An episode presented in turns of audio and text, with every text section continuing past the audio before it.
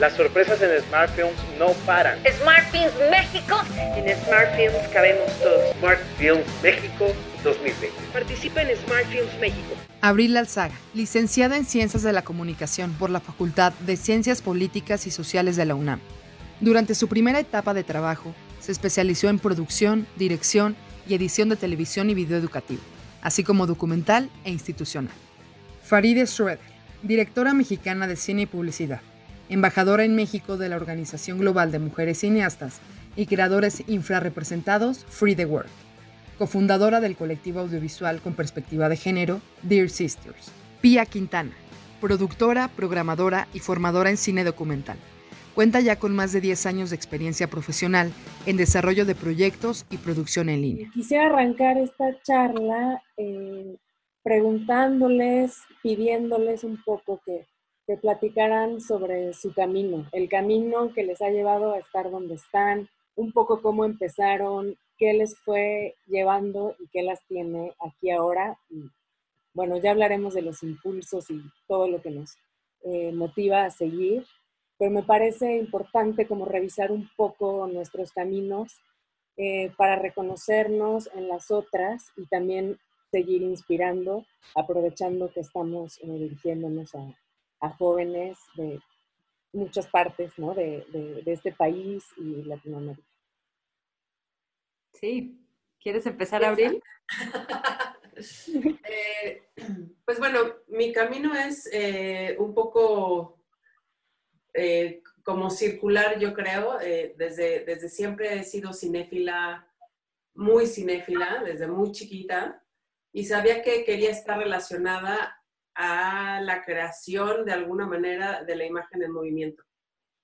La verdad es que a la mera hora me dio mucho miedo hacer el examen al CCC y al CUE y decidí irme por el camino fácil y el pase automático a la carrera de Ciencias de la Comunicación eh, y estudié en la, Facultad de Ciencias Políticas de la UNAM y de ahí pues, conocí a gente que, que me fue como trazando ciertas líneas empecé a trabajar en el segundo semestre en un taller de audiovisual, de producción audiovisual, donde conocí gente como Jimena Cuevas o Iván Ávila, este, o Aline Feinstein, gente que estaba creando en ese momento y, y bueno, les asistí, edité eh, y, y, fui haciendo como un caminito por ahí y de pronto las circunstancias también de la vida me llevaron a TV UNAM con Guadalupe Ferrer, quien era directora antes de, la Cineteca y luego de, de, TV UNAM.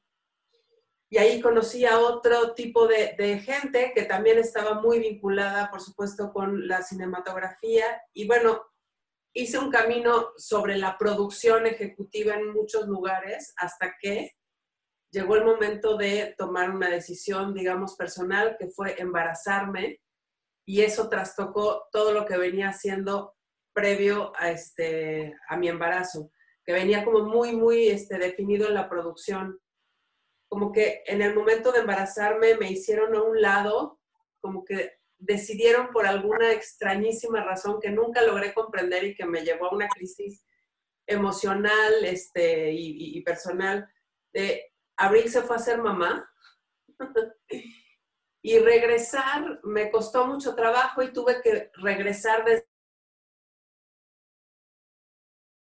medio de alguna manera decidía que, pues que yo estaba dedicada a otra cosa. Y llegué por, por, la vía de la, de la, gestión cultural y eso fue lo que me, lo que me llevó a dirigir la cátedra, la cátedra Berman, a coordinarla y luego ahora a, dirigir el, el, el, FICUNAM. Pero fue, fue como ese, ese momento de quiebre que de la producción y la edición me switchó a la gestión cultural. Ahora siempre he tenido súper, súper claro que el cine es como uno de los motores y que uno tiene que dedicarse a lo que le apasiona para que las cosas salgan bien, ¿no? Y bueno, esto el cine es lo que me apasiona y desde donde esté siempre le he dedicado, yo creo que más de, simplemente un trabajo de, de, de 9 a 5, ¿no? Bueno, pues yo tengo una historia muy distinta. Yo tengo una historia muy distinta. en Cuernavaca, entonces, pues la provincia mexicana, bueno, primero en, Hidalgo, en Tulancingo Hidalgo, nací en Tulancingo Hidalgo, a los 7, 8 años me mudé a Cuernavaca y hasta los 19 viví ahí. Y la verdad es que en la provincia mexicana, pues es bastante más difícil tener acceso a las grandes películas de la historia y a, pues, películas en cartelera de, de grandes cineastas. Entonces, más bien yo no siento que yo tenía como esta cosa del cine conforme iba creciendo, ¿no? O sea, más bien, em, como que siempre, yo bailé muchísimos años, entonces como que siempre estuve como en, conectada con las artes y con la, expresión y siempre supe que quería hacer algo creativo, pero no, no tenía claro que era cine. Entonces, cuando vine a la Ciudad de México a los 19 años a estudiar la universidad, eh, me inscribí a la carrera de comunicación justamente y, lejos de sentir como decepción, yo siento que es una carrera que me dio mucho porque, porque tomé clases de semiótica, de filosofía, de narrativa, o sea, de un montón de cosas que me generaban un montón de efervescencia y que yo creo que después permearon en mi manera de hacer cine. Justo en el primer, en el primer eh, semestre, me invitaron a ser directora de arte de una tesis de maestría de London Film School con un, con un crew internacional en 35 milímetros, Pedro González Rubio siendo el cinefotógrafo de ese corto en una isla de dunas en Sinaloa y pues evidentemente me enamoré de la experiencia y me volví loca y ahí me explotó la cabeza porque yo estaba haciendo radio, tenía como tres meses haciendo radio en Ibero 90.9 y en cuanto, en cuanto sucedió que me metí a un set, pues me, me volví loca y dije, güey, yo de aquí soy y o sea, desde ese momento, pues una, un corto me llevó al otro y al otro y entonces ayudaba este, en cortos del CCC, en cortos del CUEC, en cortos de todo el mundo. Quien me invitara, yo iba, ¿no? Y ese mismo año también eh, dirigí mi primer cortometraje en 16 milímetros en mi clase de lenguaje cinematográfico, apenas empezando a los 19 años. Y en cuantito cumplí 20 años, me, me, invitaron, por haber chambeado en un corto, me invitaron a trabajar en, en, Lemon Films en ese momento, ¿no? Entonces era yo el script supervisor de, Alejandro Lozano, el director de Matando Cabos, y pues fue para mí pues un, pues un parteaguas, ¿no? Porque era yo muy chavilla, pero ya estaba trabajando profesionalmente y aprendí un chingo que de, un montón de directores y de directoras, porque luego hice, hice dirección de arte, fui script supervisor, hice producción ejecutiva, este, mm, asistí dirección como nueve años en servicios de producción como muy grandes, empecé a hacer publicidad porque tenía al mismo tiempo que pues, contribuir para pagar mi carrera. Este, me di tres años sabáticos, me salí de la universidad, me fui a viajar de mochila, este, a trabajar en pelis. O sea, como que mi, mi carrera como de chamba y la universitaria iban paralelamente y la verdad bastante desestructuradas, porque yo era muy buen estudiante, pero pues tenía que chambear para pagar mi vida y mi carrera y además este, pues me parecía que toda esta experiencia laboral pues me nutría muchísimo. Y a la vez, yo siempre estuve filmando cortos. Filmé tres cortos, eh, uno en 16 milímetros, uno en 8 milímetros, este, yo solita en mi casa con mis amigos, con con un cinefotógrafo que fue mi novio varios años y que nos formamos juntos como cineastas. Y después hice un, un corto que está bien padre, todos métanse a ver qué onda con Straight Eight, que es un, es un concurso en Super 8 milímetros de, en edición en cámara. Entonces no postproduces tu corto, lo filmas con un cartucho seriado de Super 8 milímetros y lo mandas con música original compuesta sin haber revelado el, cartucho. No lo ves. Entonces eso fue cuando yo tenía como 22 años, yo creo, 23 años. Entonces lo mandé al concurso y resultamos ganadores en, México. La primera vez que yo vi mi corto fue en el Festival de Guanajuato, en el Teatro Principal, sin, con toda la audiencia ahí. Entonces, neta, fue súper emocionante porque era como, no sabíamos si había expuestos, si no había expuestos, no, no sabíamos nada. Digo, suponíamos que más o menos había salido bien porque estaba entre los finalistas, ¿no? Pero entonces luego como que yo sentí que ese era el camino justo, como hacer un, un montón de cosas, chambear con todo el mundo y estar creando yo con mis medios, con mis amigos, en el jardín de la casa de mis amigos, pues pelis. Y, y, aunque no estudié cine, o sea, estudié el subsistema de cine, pues eso no fue lo que me formó, lo que, lo que me formó fue estar haciéndolo, realmente filmándolo y realmente pues, chambeando con gente pues muy de mucha experiencia en la industria. Hice muchas cosas con equipos y cruz de 100 personas, este, equipos enormes y al mismo tiempo yo filmaba mis cortos con cinco personas. Entonces eso yo creo que lo, fue lo que me formó. Después en 2013 hice un par de cortos, uno de ellos fue el Short Film Corner en, en el Festival de Cannes, este, como una selección de los mejores cortos mexicanos y luego hice otro corto que fue al Festival de Toulouse y al Festival de Morelia y al Festival de Guanajuato. Entonces como que empecé a relacionarme también con este mundo festivalero que, que en realidad como no estudié en una escuela de cine, pues tenía lejos hasta que lo empecé a hacer. Y empecé a dirigir publicidad en 2013 después de mis cortos porque un dueño de una casa productora vio mis cortos y me dijo, oye, a ver, ¿tú ya quieres dirigir? Le dije, yo ya dirijo. y entonces me dijo, no, bueno, pero ¿quieres chambear? ¿Quieres dirigir publicidad? Y pues yo tenía que ganar dinero, sigo teniendo que ganar dinero porque no tengo una familia, o sea, afortunada o desafortunadamente no, no soy de una familia burguesa que me paga mi carrera de cineasta. Entonces, este, pues empecé a hacer publicidad en 2013 eh, como directora y ahora soy embajadora en México de Free the World, que es esta organización global de mujeres cineastas y creadores infrarrepresentados, que está buscando todo el tiempo empujar, eh, pues romper los, los, estereotipos y los paradigmas eh, de género y buscar la equidad en cine, televisión, publicidad y pues, todos los medios audiovisuales. Y ya. Pues yo encuentro varias similitudes en su camino y me encanta cómo se va este, encontrando, ¿no? Eh, digo, primero eh, el cuerpo, ¿no? El cuerpo, que es nuestro primer territorio, ¿no? Eh, veo que, que, las dos tienen esta relación, ¿no? En su vida personal se mezcla en su vida laboral, en algún punto, ¿no? De inicio o a mitad. ¿Cómo, ¿Cómo sigues metiendo el cuerpo, representando el cuerpo y haciendo responsable también de, lo que implica, ¿no? Estar con este primer territorio.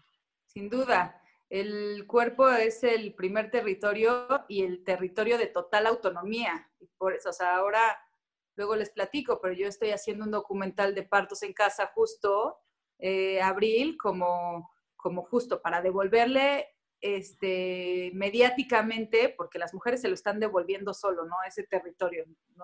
uno no tiene que hacer nada. Solo mediáticamente me parece muy importante como, como hacer un, un statement, hacer como que quede claro que las mujeres solitas en su casa, a través de su cuerpo, a través de su maternidad, están decidiendo lo que quieren hacer afuera del sistema, afuera de un sistema que las violenta, afuera de un sistema que decide por ellas, afuera de un sistema que decide que ellas ya se dedicaron a ser madres y no a otra cosa, que no son mujeres, que no son humanos, que son madres y punto. O sea, siento que el cine es una herramienta muy poderosa para pues, trabajar estos temas, pero sí puedo empatizar con estos, con estos mecanismos del sistema que, que te excluyen, que te, que te ciñen, que te encasillan, que te limitan. Entonces, este, pues yo, yo, por ejemplo, siempre tuve esta cosa de bailar, ¿no? Entonces, cuando yo tuve que decidir la universidad, yo estaba entre estudiar danza y estudiar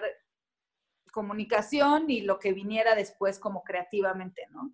Y decidí no estudiar danza porque dije, yo necesito salir a la vida porque si no me voy a quedar encerrada en cuatro espejos y seguro es muy apasionante, pero yo no sé si yo puedo, ¿no? Entonces, siento que yo aplico para el cine, pues esta cosa de mi cuerpo, esta libertad, o sea, cuando yo dirijo, pues es rarísimo que yo esté sentada en una silla, o sea, yo siempre estoy como dirigiendo como con el ritmo y, monto planos secuencias y como, como que me, me guía un montón mi intuición. Y siento que eso es de estar conectada también con mi cuerpo. O sea, cuando yo tengo esta cosa como súper racional, súper shredder, ¿no? Como que me viene ahí de una sangre lejana eh, alemana que no conozco, pero que la siento, yo tengo que conectar con mi cuerpo para, para poder improvisar y poder fluir con lo que sí está pasando en el set, por ejemplo. Yo iba a hacer un documental sobre esta como crisis, este momento que tiene mucho que ver con el, con el timing o el, reloj biológico de las mujeres, o sea, este momento de los 30 años, 30 y algo, de pronto ya se viene extendiendo más entre los 30 y 40, que eso no pasaba en, en mi generación, como que era entre los 30 y los 36, que las mujeres de pronto empezábamos a sentir por muchas cosas, este, ciertas exigencias externas e internas. O sea, el cuerpo te decía, ya es hora de que decidas si vas a ser o no mamá, ¿no? y también si te vas a casar o te vas a establecer con una pareja, este, o como que son momentos, es un periodo de la vida muy específico en donde tienes que tomar como mujer decisiones y que no pasa como hombre. Y en este medio en específico, en, en el cine, que es sumamente demandante, o sea, son jornadas de cinco semanas, de 12 horas, de pronto, este, pues tienes que tomar decisiones, ¿no? Bueno, si me embarazo ahorita, ¿qué implicaciones tiene? ¿Cuándo puedo volver a filmar? ¿No? Este, podría tener este, este ritmo este, físico estando embarazada de ocho meses, a lo mejor sí, a lo mejor no, tengo que hacer una negociación con la producción o no, ¿no? Este, hay como ciertas cosas que, este, que, te implica eh, el hecho de estar embarazada. Y luego, pues después de parir, pues cómo, cómo retomas este, la lactancia, cómo la incorporas en el set. O sea, hay como muchas cosas que se tienen que, que, se tienen que decidir. Este, y en mi, en, en, como que en el momento que a mí me tocó, este, era como más impensable ese tipo de cosas, ¿no? El hecho de embarazarte, todo, tenías que pensar muy bien si decías que estabas embarazada o no estabas embarazada, porque capaz que este, te decían adiós, gracias, ¿no? Este, muy buenas tardes. De hecho, a mí me quisieron correr porque estaba embarazada y pues no iba a tener el mismo rendimiento que, que antes, ¿no? En, el trabajo en el que estaba. Esto ya es delito.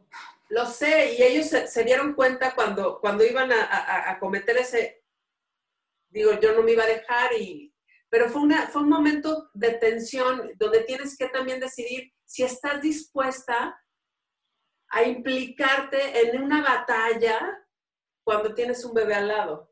de pronto fue así como, ¿sabes qué? Este, toma tu trabajo, me voy, este, me voy a mi casa a, a disfrutar seis meses con mi hija, ¿no? Esa fue como un poco mi decisión.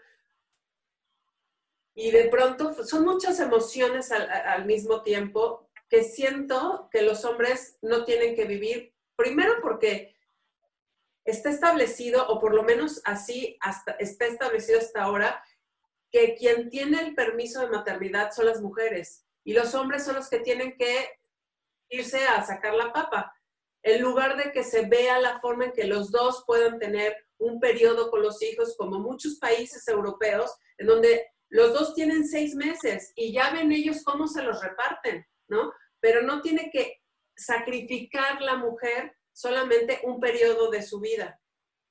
Toda esta situación en que estamos viviendo actualmente, todo este repaso histórico meterlo en esta canasta y repensar, ¿no? Cómo contamos nuestras historias, desde dónde, con quién y para quién, ¿no? Porque nos dimos cuenta que podemos estar en un departamento y escribir, tenemos un celular y podemos grabar, podemos haber tenido un fondo y no podemos salir a grabar y qué vamos a hacer porque hay que responder y también tenemos esta responsabilidad de cómo mostramos, ¿no? Porque eh, sí, podemos prácticamente no tengo el dato, pero una parte de la población tiene acceso a una conexión de Internet donde cada vez tiene una oferta mucho más amplia, pero a la vez más sesgada, depende eh, el algoritmo o depende el medio en el que te muevas, Y eh, cómo entonces hacemos, es contamos estas historias y ahora las hacemos llegar, ¿no? Porque es responsabilidad, porque no podemos esperar a que abra el cine, a que la plataforma eh, esté mostrando nuestro trabajo, a que alguien lo vea porque lo subiste y, con una infraestructura que, que, no tienes, que estás en desventaja con otras. Y creo que en ese sentido es toda este reinventarnos y aprovechar, ¿no? También cómo aprovechamos. Eh, sí, todo mal, pero también puede estar todo bien en este sentido, ¿no? Cómo nos abrimos y cómo eh, hacemos llegar estas historias que además eh, culminan en cuando hay un diálogo, ¿no? O sea, cuando al finalizar una película eh, puedes tener un diálogo de acuerdo al tema, de acuerdo a tu experiencia personal o a lo que sea, ¿no? O sea, cómo bajar, eh, llevártelo y, y, seguirlo trabajando, que creo que para eso hacemos lo que hacemos, ¿no? A diferencia de, pues, todo el mainstream, como dicen un poco ya para ir eh, cerrando y pues sobre todo metiendo eh, nuevas tecnologías y también la discusión de al, alcance de quién, ¿no? Esta experiencia de tener un festival así, eh, que un celular que, que, puede tener, pues aquí sí una mayoría de la población, en, en México ¿no? y en nuestros países en, en Latinoamérica, toda esta accesibilidad nos lleva también a otras reflexiones y pues, ¿qué, ¿qué, nos propone, no? ¿Y qué vamos a proponer? Yo creo que, o sea, la razón por la que yo estoy participando con ustedes en Smart Films es porque de verdad me parece muy importante la, la, la misión de transgredir, ¿no? Como la misión de, de, de, de, democratizar el cine, porque claro que nos encanta ver el cine en pantalla grande y tener esta experiencia colectiva y que además esté perfectamente bien proyectado y, que, o sea, yo siento que eso no se pelea, eso va a continuar siempre y ojalá pronto volvamos a las salas de cine y podamos seguir nutriéndonos de esa experiencia, pero también es muy importante, no nada más el hecho de hacer accesible a, el hecho de mirar cine, sino el, hecho en este tema que nos compete de, las cineastas mujeres, eh, siento que todas las estructuras del sistema que validan a las mujeres, como este, que una casa productora te confíe en ti y te sume, ¿no? Te, te, diga, tu proyecto me interesa, tu proyecto me, me, parece que tiene como futuro. Esa es una. Este, otra, que los festivales te den premios, ¿no? Confíen en que tu mirada es, una mirada digna de premiarse. Este, todas las estructuras de que te acepten en la escuela de cine, ¿no? Que te elijan, eh, no sé, que elijan tu proyecto en las convocatorias para, para las convocatorias de pitch para realizarlo. O sea, todas estas estructuras que, que, de las cuales dependemos para hacer cine, pues están sesgadas por por visiones machistas también, ¿no? Y no tiene que ser odio a las mujeres, simplemente tan sutil como confío un poquito menos porque pues, quién sabe quién es y pues no, como que no confío bien porque no son, es la, no es la misma persona que ya tiene 25 premios, quién sabe, igual y, igual y más bien no, no confiamos en ella, ¿no? No le confiamos el presupuesto o no le confiamos el premio o no confiamos la validación de nuestro festival tan prestigioso porque no sabemos quién es ella y es como, pues no sabemos quién es ella porque todo el sistema la ha mantenido también en la sombra, ¿no? Pero bueno, a través de estas tecnologías, como poder crear cine a través de tu celular, las mujeres se pueden hacer directoras solas. Y eso ha sucedido con el documental en México y en Latinoamérica, que como no han dependido las mujeres de toda esta infraestructura de, de validación, agarran su cámara y se convierten en directoras solas y demuestran solas como sus, sus, eh, pues sus motivaciones y su talento. Y siento que, que, que, si, que si es más probable que tengas un celular en tu casa, pues con que tengas mundos internos y tengas algo como complejos y, tengas algo que decir y, y, sin duda te nutras visualmente como para tú reinterpretar tu, tu mundo visual y hagas pelis, pues me parece revolucionario. completamente revolucionario. Y yo, y, yo creo que, que esa es la primera manera en la que las mujeres empiezan a hacerse directoras, ¿no? A través de sus propias herramientas, con lo que tienen y va. Y ya que, ya que llega un momento en el que dicen, ah, órale, güey, ya tienes quién sabe cuántos cortos, ah, órale, y esto está chido, ya te empiezan a validar, tienes que hacer bastante más chamba, ¿no? Pero lo importante, o más bien, lo que sí es un parteaguas es que las mujeres agarren su cámara, la que sea, y se pongan a filmar. Pues creo que estamos, ¿no? A menos que quisieran agregar algo más. ¿Cómo ves? Tú, muchas gracias por la conversación. No, al contrario, al contrario. La verdad es que escuchar justo sus voces aguerridas y comprometidas con esto es bastante motivacional, que, es lo que queremos. Eh, me pasaban el dato que justo la participación de las mujeres en México en las dos ediciones oscila entre el 15 y el 20%. Es decir, todavía eh, pues los hombres siguen contando desde su perspectiva historias de mujeres, ¿no? Lo que decíamos, todavía seguimos en esto. Entonces, pues contar con la experiencia de ustedes tres, la verdad es que enriquece y estoy seguro que inspira a muchas de las personas que nos están viendo y escuchando en este momento. Les agradezco mucho, Pía, Faride, Abril, su tiempo, toda su, su experiencia compartida. Nada, si quieren hacer una invitación personal, pues adelante, este es su espacio. Sí, solo quería, que, quería como agregar que no se trata de ir en contra de nadie, ¿eh? O sea, no estamos, no estamos, eh, o bueno, por lo menos yo creo que no se trata de censurar la historia de nadie. O sea, cada quien tiene el derecho de contar la historia que quiere contar. Simplemente estamos porque todo mundo tenga la, la, oportunidad de contar su historia y de contar la historia desde su perspectiva, ¿no? Y que el público tenga una diversidad de miradas para contrastar qué le hace sentido y qué no, ¿no? No es lo mismo ver todos los días, todos los días, un estereotipo que te dice cómo debes de ser y por lo tanto sentirte culpable porque no respondes a, este, a ese estereotipo, que ver esa historia, pero ver 80 más en donde te plantean distintas formas de ser en el mundo.